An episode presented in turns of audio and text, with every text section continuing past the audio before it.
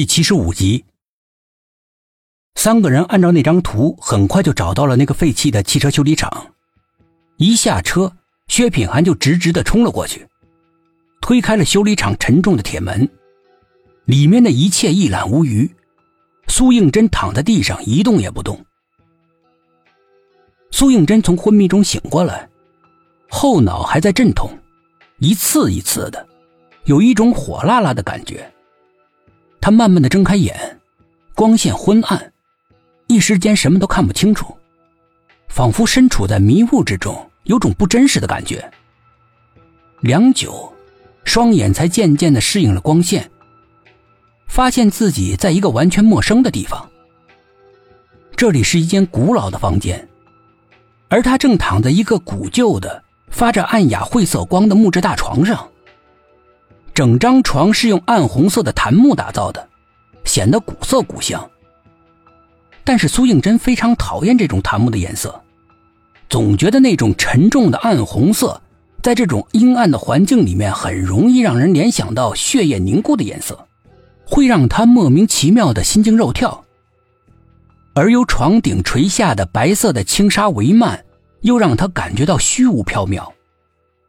他用手撑着床，慢慢的坐了起来，脑袋感觉到昏沉沉的，可见背后袭击他的人下手有多重。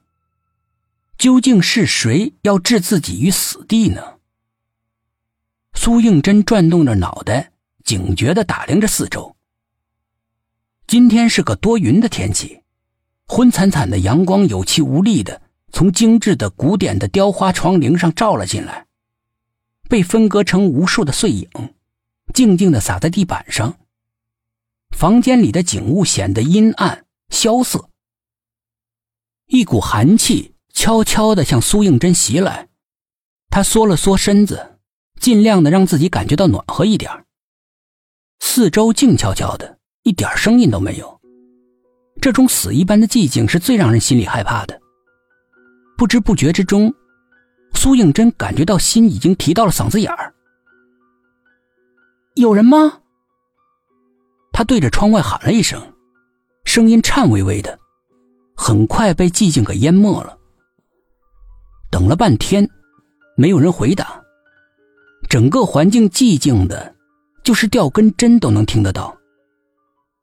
苏应真的脸渐渐的发白，他有点惊恐的看着窗外。一抹昏黄的阳光照在古旧斑驳的墙壁上，映出了一道苍凉落寞的色彩。他慢慢的从床上下来，推开了虚掩的房门，外面的景物呈现在眼前。到处是亭台楼榭，不是他经常看到的那种高楼大厦。一瞬间，苏应真有种恍如隔世的感觉。他仔细的观察这个陌生的地方。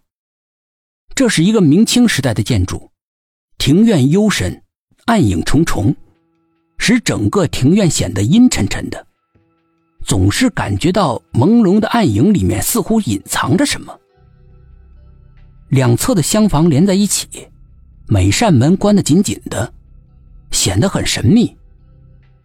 整个院落的中央是个天井，只有那里能够照到最多的阳光。总是显得比别的地方要亮一点。